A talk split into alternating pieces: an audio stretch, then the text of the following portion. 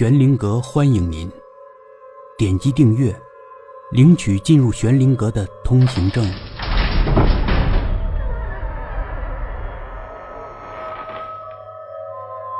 皮皮与内丹，第十集。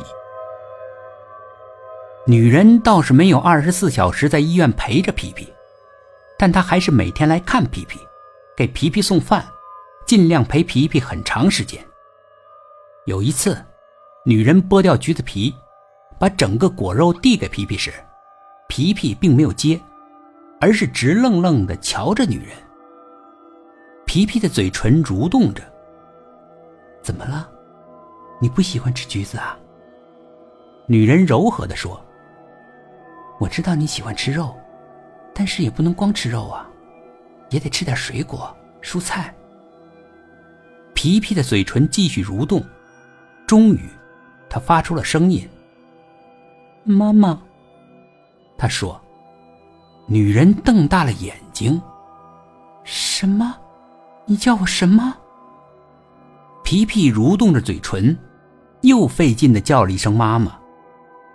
皮皮见同病房的小男孩那么叫他的妈妈，皮皮也想学学，没想到，他居然真的能叫出来了。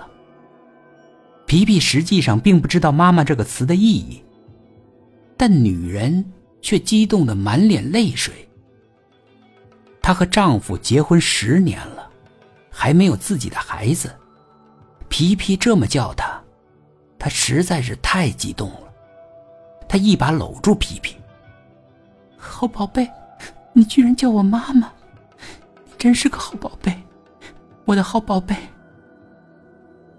女人打算把皮皮接回家，医生坚决反对。你会给自己惹上大麻烦的。女人好像护崽的母鸡，什么意思啊？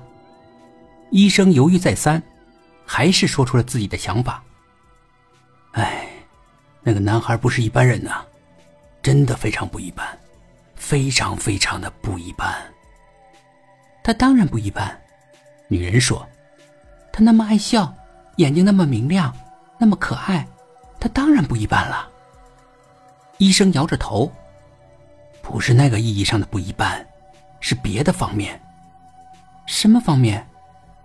哎，各个方面他都非常不一般，简直是古怪，非常非常的古怪。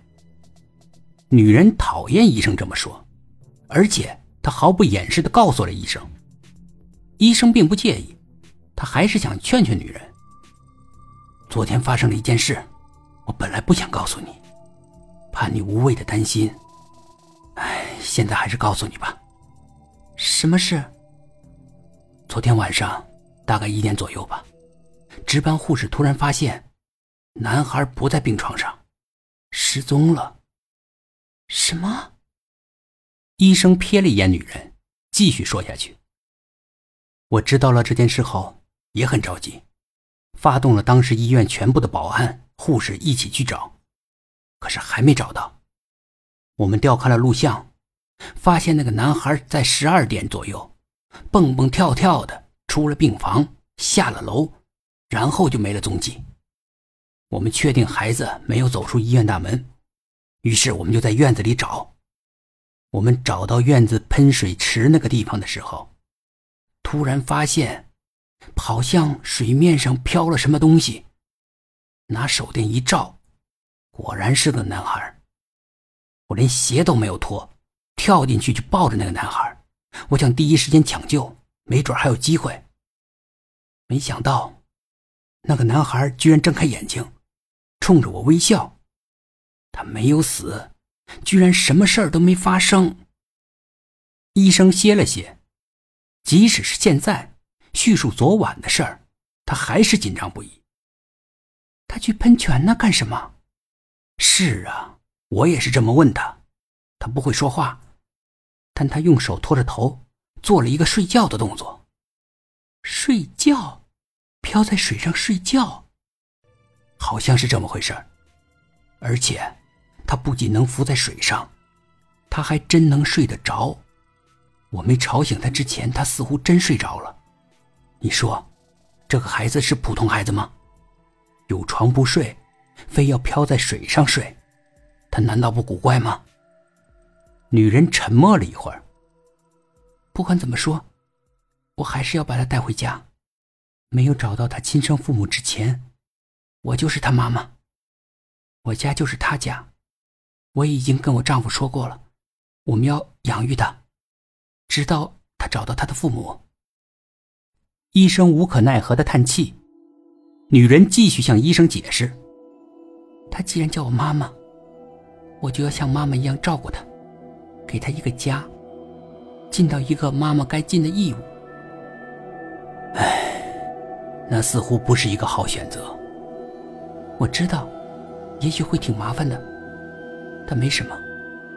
既然老天爷安排我救了那个男孩，就说明我们有缘。再大的麻烦，我也愿意去面对。